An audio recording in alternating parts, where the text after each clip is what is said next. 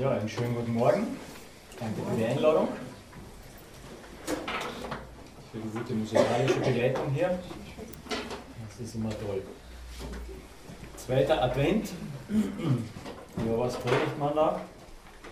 Es gibt ja die klassischen Adventstexte und auch Weihnachtstexte. Und unter anderem gibt es da auch einige klassische im Alten Testament. Und nachdem ich ein großer Freund des Alten Testamentes auch bin, weil sonst würde ich das Neue nicht verstehen, habe ich heute einige Verse dort herausgenommen aus dem Jesaja Kapitel 9, Jesaja Kapitel 53 und noch ein, zwei. Ich möchte am Anfang kurz beten. Jesus, danke, dass wir angewiesen sind auf dich, dass du beim Reden und Zuhören uns leiten musst sonst verstehen wir nichts von dir. Ich bitte jetzt um diese Gnade, dass wir dich sehen, dir begegnen und dich verstehen. Amen. Bei Weihnachten geht es immer wieder um Hell und Dunkel, um Licht und Finsternis, um die Kerzen, die die Nacht erhellen. Und dann haben wir schöne Gefühle dabei und alles ist schön romantisch und die Kinder freuen sich und wissen genau, was Weihnachten los ist. Die Eltern freuen sich auch ein bisschen vielleicht, vor allem wenn die Kinder dann ihre Pakete aufpacken auspacken und sich auch darüber freuen. Viele Familien wissen heute überhaupt nichts mehr damit anzufangen und sind auch froh, wenn Weihnachten wieder vorbei ist. So schaut das heute sehr zwiespältig in unserer Gesellschaft aus. Was aber damit immer verbunden ist, ist ein schönes, romantisches, irgendwie Gefühl. Und manchmal denke ich, ist es nicht unser Christsein insgesamt manchmal ein schönes, romantisches, tolles Gefühl? Manchmal mehr, manchmal weniger. Wenn die ersten Christen mit einem schönen romantischen Gefühl auf die Straße gegangen wären, dann hätten sie das römische Reich und auch das jüdische, den jüdischen Staat nicht auf den Kopf gestellt bin ich überzeugt. Das war es nicht. Hat jemand von euch eine Oma, einen Opa, der nicht mehr lebt? Ja, die meisten von euch. Irgendjemand, der nicht mehr lebt? Jetzt stell dir, vor, stell dir vor, du gehst ja bei der Türe raus und triffst denjenigen. Dann sagst du, hallo, irgendwas stimmt bei mir nicht. Brille oder ähm, Doppelgänger. Aber dann spricht dich deine Oma oder dein Opa, der schon lange tot ist, dich an und sagt, hallo, Sepp, Fritz, Heidi. Und du denkst, irgendwas, woher kennst du mich?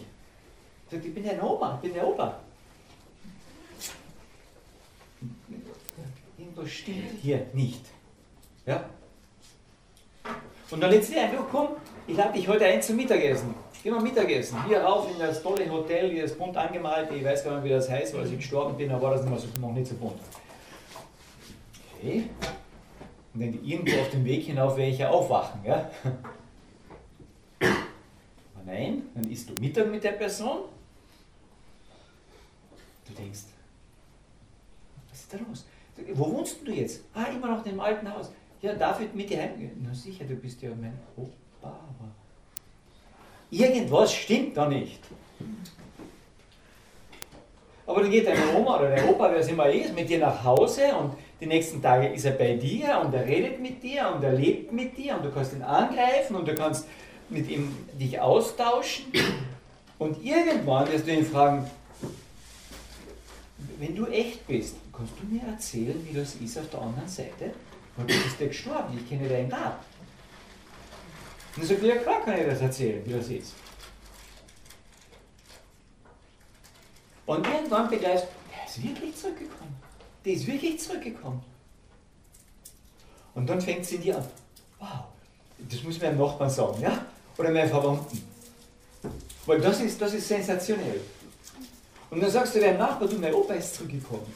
Sagt er, von wo? Ja, der war drei Jahre tot schon. Und der Nachbar geht. Ja? Oder? Ein Nachbar wird sagen, krass, dass du mir das erzählst, stell mir bitte vor. Nein, glaube ich nicht.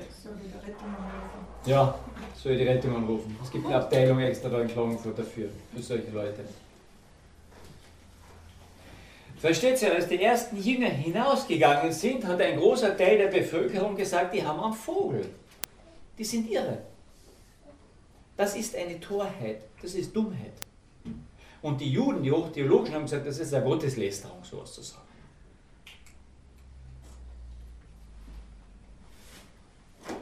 Denen aber, die sich dem anvertraut haben, die haben diesen, diesen, diesen Gott begegnet, diesen Jesus Christus.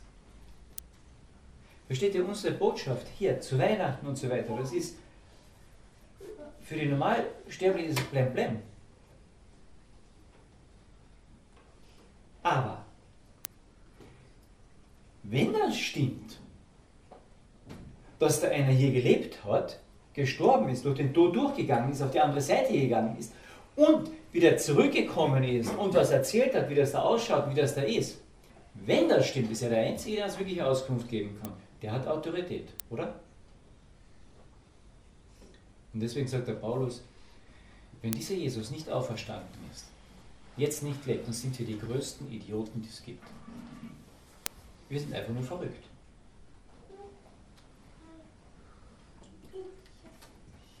Glaubst du, dass er auferstanden ist? Dass die Jünger ihn gesehen haben und erst gedacht haben, wir sind Plemplem? Dass der Thomas sagt, ihr alle einen Vogel, ihr Elf. Erst wenn ich ihn anfassen kann, ja, dann. Verstehen wir ihn?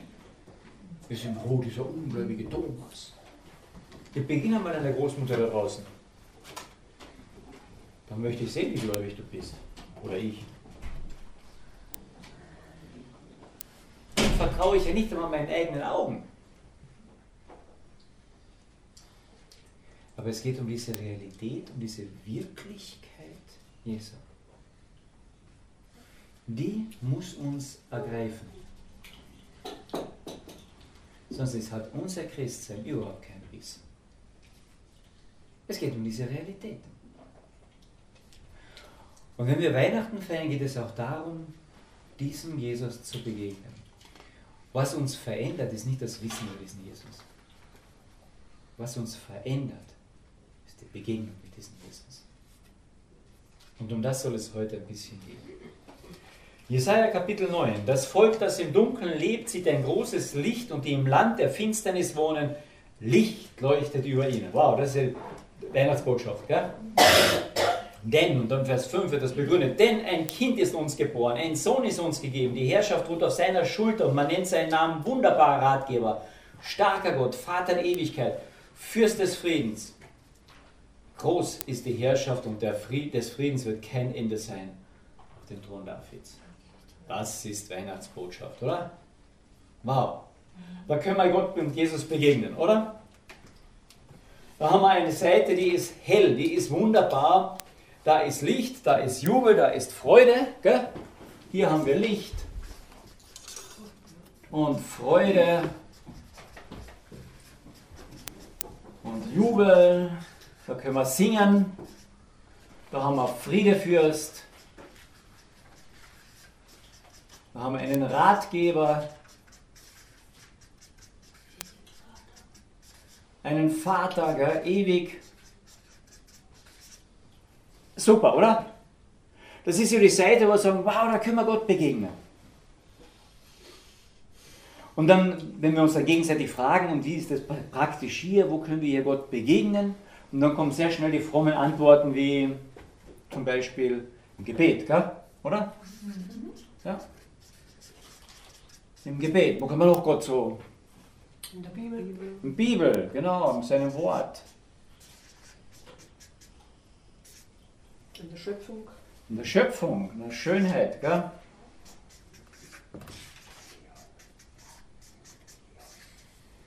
Die ganze Schönheit, ja? Draußen, ja? Überall. Überall. In der Gemeinschaft. Ja, in der Gemeinschaft, ja, können wir auch noch. Gemeinschaft, Gottesdienst, gell? In der Gemeinschaft. Im Gottesdienst, gell? Ja, da haben wir schon ein paar schöne Sachen, wo wir überall Gott ein Stück doch und Jesus ein Stück begegnen können. Und da freuen wir uns auch drüber. Dieser starke Gott, ja, stille Zeit könnte man da vielleicht noch hernehmen, ja, solange wir es noch machen.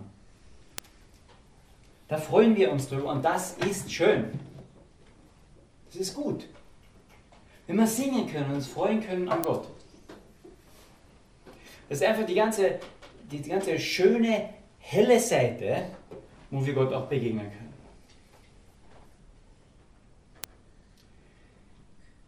Und hier steht, denn ein Kind ist uns geboren, ein Sohn ist uns gegeben, die Herrschaft ruht auf seiner Schulter.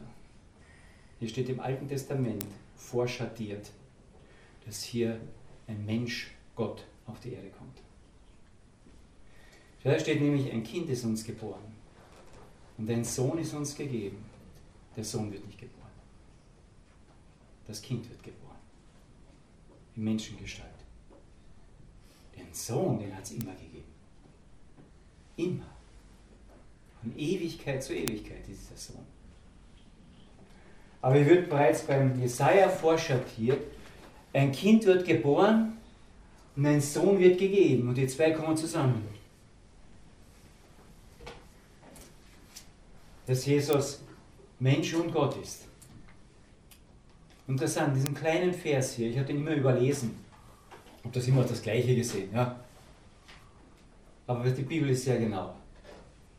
Ein Kind ist uns geboren, aber ein Sohn, der wird uns gegeben. Der ist von Ewigkeit. wenn wir Anfang des Johannesevangeliums aufschlagen, dort haben wir das nochmal drinnen. Am Anfang war das Wort, das Wort bei, bei Gott, das, und das Wort war Gott. Ja? Und dann in ihm war das Leben, und das Leben war das Licht der Menschen. Und das Licht scheint in die Finsternis. Und dann geht es dort weiter eben, dass so viel, ähm, das wahrhafte Licht, das in die Welt kommt und jeden Menschen erleuchtet. Er war in der Welt und die Welt wurde durch ihn und die Welt kannte ihn nicht. Was? Die Welt war durch ihn? Der ist doch gerade erst geboren worden. Nein, nein. Der Sohn ist uns gegeben. Durch den Sohn ist schon die Schöpfung passiert. Interessant, wie das schon da mit drinnen ist. Diese helle Seite. Aber ich möchte heute nicht so sehr mich mit der hellen Seite auseinandersetzen, sondern mit der dunklen. Und ich habe einen Grund dafür. Der Grund steht in Jesaja 53. An wem ist der Arm des Herrn offenbar geworden? Und dann spricht er über Jesus prophetisch. Vers 2.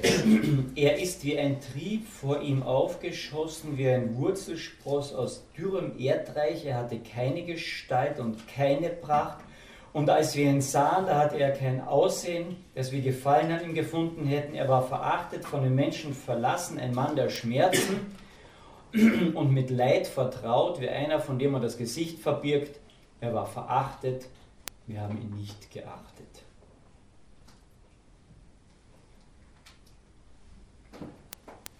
Jetzt ist hier eine dunkle Seite plötzlich.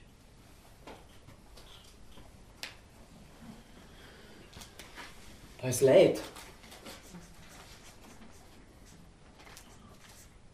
Unschönes. Da ist Schmerz. Das geht aber noch weiter. Jedoch unser Leid hat er getragen und unsere Schmerzen hat er auf sich geladen. Wir aber hielten ihn für bestraft, von Gott geschlagen, niedergebeugt. Doch er war durchbohrt um unser Vergehen willen, zerschlagen um unserer Sünde willen. Die Strafe lag auf ihm zu unserem Frieden und durch seine Striemen ist uns heil geworden. Wir alle irrten umher wie Schafe, wir wandten uns jeder auf seinen Weg. Aber der Herr ließ treffen unser aller Schuld, ließ ihn treffen unser aller Schuld. Er wurde misshandelt. Hier geht es plötzlich um Schuld.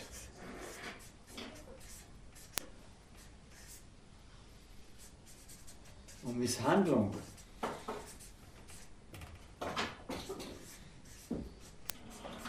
Um Dunkel. Da geht es plötzlich nicht mehr um Friede, sondern jetzt eigentlich um Krieg. Hier wird jemand zerrissen. Hier geht es nicht mehr um Jubel, sondern hier geht es um Klage. Und da geht es nicht mehr um all diese schönen Sachen. Hier geht es plötzlich um Finsternis. Denn er wurde abgeschnitten vom Land der Lebendigen wegen des Vergehens seines Volkes hat ihn Strafe getroffen. Dem Herrn gefiel es, ihn zu zerschlagen. Er hat ihn leiden lassen. Und so weiter. Und jetzt wissen wir, ja, ja, das hat er alles für uns getan. Ja? Aber wisst ihr was? Hier in der Mitte stehe ich. Kennt ihr das? Ich habe nicht nur eine helle Seite. Ich habe auch eine sehr dunkle Seite. Und ich glaube, jeder von uns. Der Christ ist der einzig gesunde Schizophrene. Ja? Wenn du nicht Christ bist, dann bist du nicht schizophren. Du bist nur auf einer Seite. Aber wenn du Christ bist, bist du wunderbar schizophren. Und du kannst damit leben. Echt? Wisst ihr was? Ich glaube, fast 80% der Christenheit kann mit dieser Schizophrenie, Schizophrenie nicht umgehen. Die denken immer, ich, ich bin, ich, nein, ich bin schon, ich, ich, ich, ich muss auf dieser Seite sein, weil sonst bin ich kein richtiger Christ. Nein, ein richtiger Christ hier auf der Erde ist schizophren. Bei beide Seiten. Bitte macht da nie irgendein Hehl drüber. Sonst wirst du in deinem christlichen Leben nie glücklich, nie zufrieden werden. Probieren wir das, das Stempel. Weil du immer denkst, nein, ich muss, ich, ich muss hier perfekter werden. Das, das, das geht nicht anders. Das mag nicht heute. Ne? Probieren wir es. Noch einmal. Wahrscheinlich muss ich schneller stellen. Ähm, probieren wir es, bevor es zusammenfällt, gell? So. Wir haben immer beide Seiten in uns. Ja? Immer. Und wir kennen beide Seiten. Aber, und das ist das Großartige, Jesus kam auf diese Welt auf welche Seite? Die dunkle. Die dunkle. Ja. Diese Welt ist dunkel. Jesus kam in diese Seite hinein. Natürlich ist er auch auf der. War keine Frage. Aber er kam in die dunkle Seite hinein. Das Licht scheint ins Helle. Nein. Das Licht scheint in die Finsternis. Und das ist die tolle Botschaft. Ich kann Jesus nicht nur hier treffen, sondern ich treffe ihn hier. Auf meiner dunklen Seite. Und das ist sowas von wichtig. Weil die Begegnungen mit Jesus auf dieser Seite sind meistens für mein Leben viel, viel, viel einschneidender als auf der Seite. Die Begegnungen mit Jesus hier sind schön, gar keine Frage, und ich kann begegnen. Aber die Begegnungen hier sind meistens viel einschneidender. Warum? Wir Christen kennen das alle. Ja, wir leben aus der Gnade, ja? Ha, da freuen wir uns drüber. Tust du das wirklich? Ja? Und wie oft ist es, ach, heute habe ich die Gottesdienstleitung, jetzt muss ich aber schauen, dass ich die Tage davor halbwegs anständig lebe, ja? Weil sonst disqualifiziere ich mich hier für die Gottesdienstleitung, ja? Kennt ihr das? Ja, die das machen? Also ich kenne das ein bisschen, ja? Ich habe die Predigt und die Tage, da, jetzt schau, dass du bitte nicht noch irgendeinen Blödsinn machst, du musst dich, dich disqualifizieren, na, qualifiziere dich bitte. Es gibt keine Qualifikation. Ach, Ich lebe hier aus der Gnade, gell? Ich lebe aus den Werken, wenn ich das hier mache. Diese Begegnungen hier, die treffen mich viel tiefer. Meistens viel tiefer als die hier. Warum? Weil ich hier der Gnade begegne. Hier habe ich nichts zu bringen. Null. Das beste Beispiel ist der Paulus, denke ich. Ja? Der geht nach Damaskus und will die Jünger Jesu umbringen. Und im besten theologischen Glauben. Und vor Damaskus, da sieht er ein, ein Licht und er fällt um und er hört eine Stimme, Saul, Saul, warum verfolgst du mich? Dann fragt er, wer bist denn du? Sagt er, ich bin Jesus, den du verfolgst. Und dann haut es den um. Und er erzählt die Geschichte x-mal, seine Bekehrungsgeschichte. Er erwähnt sie bis hin in seine Briefe hinein. Diese Begegnung, war das auf der hellen oder auf der dunklen Seite? Er hat die Kinder dieses Gottes gerade umbringen wollen und hat sie umgebracht vorher. Entschuldigung, wenn jemand zu mir kommt und meine Kinder anfängt umzubringen und ich komme dazu, was mache ich denn dann? Boah, du nimmst mir eine große Keule, oder? Und der, der meine Kinder umbringt, du, der hat von mir nichts Schönes zu erwarten. Und jetzt bringt der Paulus seine Kinder um. Gottes Kinder. Verstehst du? In einer absolut dunklen Situation. Und dieser Jesus begegnet in dieser Situation und sagt, ich bringe dich nicht um. Ich bin das Leben. Ich gebe dir Leben. Das ist Gnade. Verdient hätte in dem Moment Paulus was? Den Tod. Die hat aber geglaubt, er ist auf der hellen Seite. Ja, das glauben wir ja oft, dass wir auf der hellen Seite sind. Und plötzlich kommen wir drauf, sind wir auf einer ganz dunklen Seite. Gerade wenn wir so brav sind. In dem Moment, wo wir uns was drauf einbilden, sind wir auf einer ganz dunklen Seite. Versteht ihr? Und als er plötzlich merkt, ich bin auf der dunklen Seite und dieser Christus begegnet mir auf der dunklen Seite als das Licht, das haut ihn um. Weil er merkt eine Sache. Er begegnet diesem Christus, dem gekreuzigten und auferstandenen, als Täter und als Opfer seiner selbst. Jesus Christus hat den Paulus nicht umgebracht. Warum nicht? Weil er sich umbringen hat lassen statt den Paulus. Versteht ihr? Er hat ihn nicht leiden lassen wie die anderen Christen, weil er selbst das Leid auf sich genommen hat. Das haben wir doch gerade gelesen in, Johann, ähm, in Jesaja 43, 53. Versteht ihr, weil Jesus für uns auf dieser Seite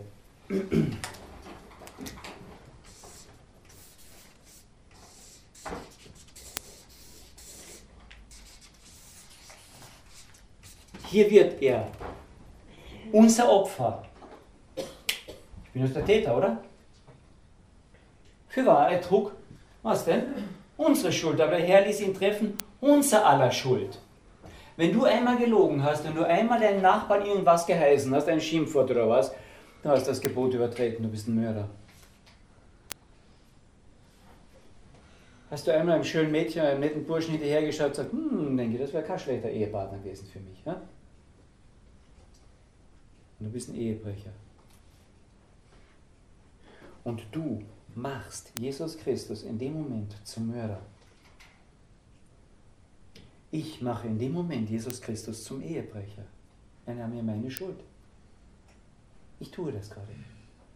Paulus macht in dem Moment, kommt er drauf, ich habe diesen Jesus Christus zum Mörder gemacht. Weil ich gemordet habe. Er nahm meine Schuld. Aber nicht nur das, er wird auch zum Opfer. Er trug ja auch unsere Krankheit und unsere Schmerzen. Wenn du irgendjemand anders etwas Böses zufügst, fügst du es immer Jesus. Er hat es miterlebt. Er hat es miterlebt. Er wird für dich zum Opfer und zum Täter. Wenn du das anfängst zu sehen und da davor stehst und dann siehst, und er breitet die Arme aus und sagt, schon okay, komm zu mir. Die Begegnung, die haut dich um. Diese Art von Begegnung wird dich viel, viel mehr eine Hemmschwelle in dir aufbauen gegen die Sünde, als irgendein Gebot und ein Einüben von Ja nicht sündigen. Ist irgendjemand von euch noch ein bisschen verliebt? Ein Ehepartner, ja, ein paar sind es noch. Das ist schön. Ja? Und jetzt weißt du auch, was deinen Partner ganz besonders ärgert, oder? Und was ihm besonders Schmerzen zufügt, das weiß man dann auch. Ja? Und jetzt gehst du nach dem Gottesdienst heim und fügst ihm genau diesen Schmerz zu. Ständig, oder? Ja. Da würde ich sagen, dann bist du nicht mehr verliebt. Ja? Das ist passiert, das ist was anderes. Aber wenn du ständig machen willst, dann stimmt das nicht. Wenn du sagst, dass du Jesus Christus liebst, ich meine wirklich liebst, dann wirst du dir mehr und mehr schwer tun oder schwerer tun, dagegen zu sündigen. Aber wenn du sündigst und auf der Seite bist, dann geh zu diesem Kreuz, weil auch hier triffst du ihn.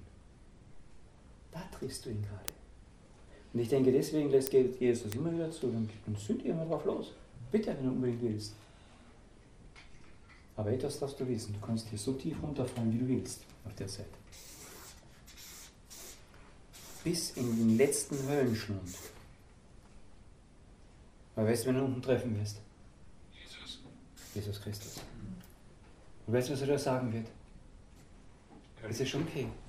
Du hast den letzten Dreck dieser Welt ausgelöffelt. Und hast mich damit gekreuzigt und mich zum letzten Dreck der Welt gemacht. Und das ist okay, ich mach's für dich. Und wenn wir dem begegnen wieder, das tut was mit uns. Deswegen sage ich, diese Seite, die Begegnungen mit Jesus auf dieser Seite, sind meistens viel heilbringender als die Begegnungen auf dieser Seite, wo es großes Halleluja gibt. Lieben tun wir natürlich diese Begegnungen, ja? Wo wir Halleluja schreien können, wo es das taugt, gell? Aber die Veränderungen, finden hier statt. Immer wieder.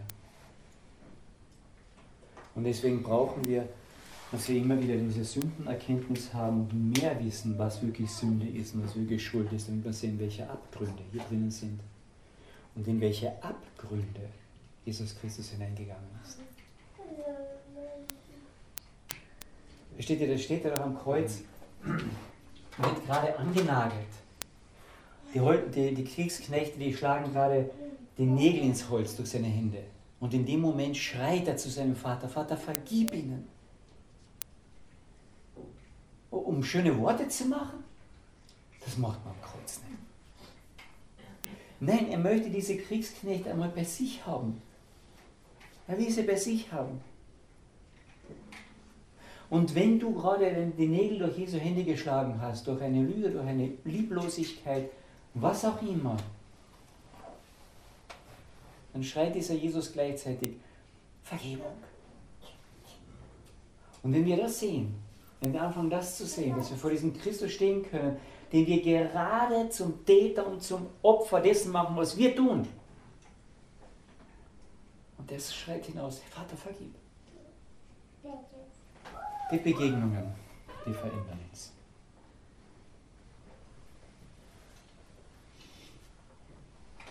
Er kam in die Dunkelheit. Das Licht kam in die Dunkelheit. am Anfang des Johannesevangeliums heißt es, das Licht schien in die Dunkelheit und die Welt kam in die Welt, da kam in das Sein und die Dunkelheit nahm ihn nicht auf und die Welt nahm ihn nicht auf. Und es, die aber, die ihn aufnahmen, denen gab er die Kraft, Gottes Kinder zu heißen. Wunderbar schizophrene Kinder. Das ist okay. Solange ich die Begegnung mit Jesus auf der Seite und auf der Seite suche. Aber wie geht es uns meistens, wenn wir hier mal wieder über irgendwas reingepatzt sind? Ja? Wir haben hinten herum geredet, wir haben wieder mal eingekauft, was wir vielleicht nicht sollten, was weiß ich, was es war. Wie geht es uns dann? Sagen, oh, jetzt, jetzt bin ich mal disqualifiziert für eine Weile und ich muss ruhig sein und so weiter. Und der Teufel lacht. Haben wir dich wenigstens für ein paar Tage wieder kalt gestellt. Du bist ja so böse. Aber wo, in was für ein Reich ist Jesus eingebrochen? Das Helle oder in das Dunkle? Ins Dunkle. Damit der Teufel nicht mehr lacht.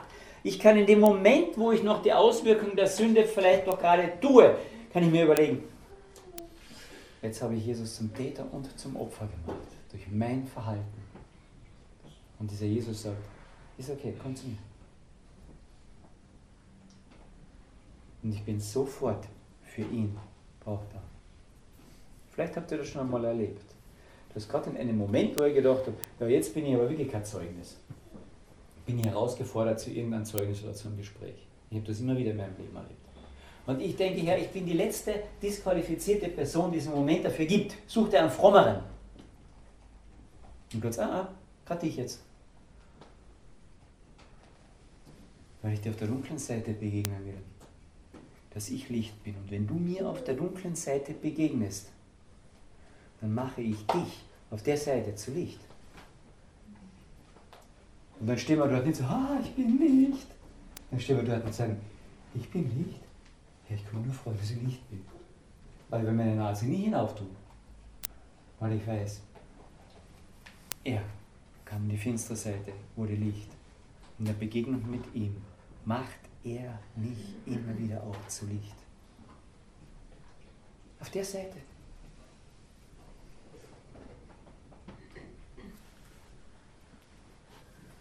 Freut euch, wenn ihr in mancherlei Anfechtung fallt. Ach so? Dann weiß ich, ich bin schizophren. Ich kann auch in Anfechtung fallen.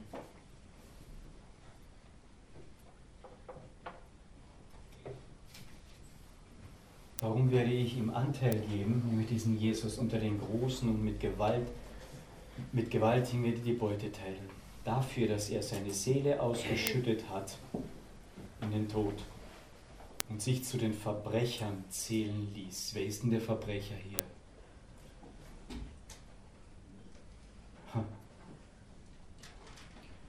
Ja, ich, gell? Irgendwo. Nein, nicht mehr. Er ließ sich unter die Verbrecher zählen. Statt mir, ich habe ihn zum Verbrecher gemacht. Und der sagt, ja, ist okay, komm. Er ließ sich zu den Verbrechern zählen. Er aber hat die Sünde, die Sünde vieler getragen und für die Verbrecher Fürbitte getan. Das steht 700 Jahre vor seinem Tod.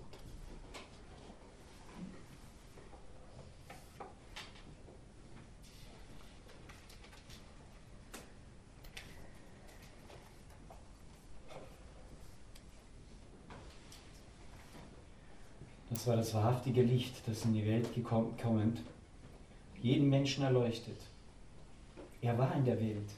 Und die Welt wurde durch ihn und die Welt kannte ihn nicht. Er kam in das Seine und die Seine nahmen ihn nicht auf.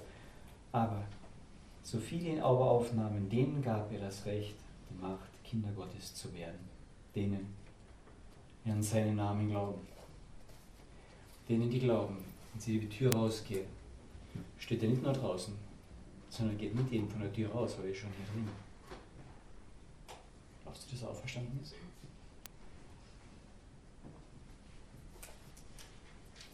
Dann begegnet er dir hier und hier. Lassen wir auf beiden Seiten begegnen, nicht nur hier. Weil die großen inneren Herzensveränderungen finden ganz häufig hier statt. Ja, da kannst du beim Mose nachschauen, da kannst du beim David nachschauen, du kannst beim Josef nachschauen, der dunklen Seite. Da fanden die Herzensveränderungen statt weil er kam in die Finsternis als Licht, damit wir ihn dort treffen, sodass er uns auch zu Licht machen kann. Und noch beten. Vater im Himmel, danke, dass du deinen Sohn geschickt hast und Herr Jesus, danke, dass du gekommen bist. Und dass du gekommen bist in die Finsternis. Nicht die Schönheit, sondern du hast die Schönheit hinter dir gelassen. Du bist nicht in deine Herrlichkeit gekommen, sondern die hast du hinter dir gelassen. Du bist in die Finsternis gekommen, damit wir die Herrlichkeit einmal erben können. Und du bist in die Zertretung und in die Schande und in den Fluch, in den Dreck gegangen, damit wir in die Schönheit und ins Licht und in die Herrlichkeit gehen können. Du bist wegen meiner Schuld und Sünde zum Opfer geworden und ich habe dich zum Täter gemacht. Danke, dass ich dir auf dieser dunklen Seite begegnen darf, Herr. Präg dein Wort tief in unser Herz, bitte. Amen. Amen.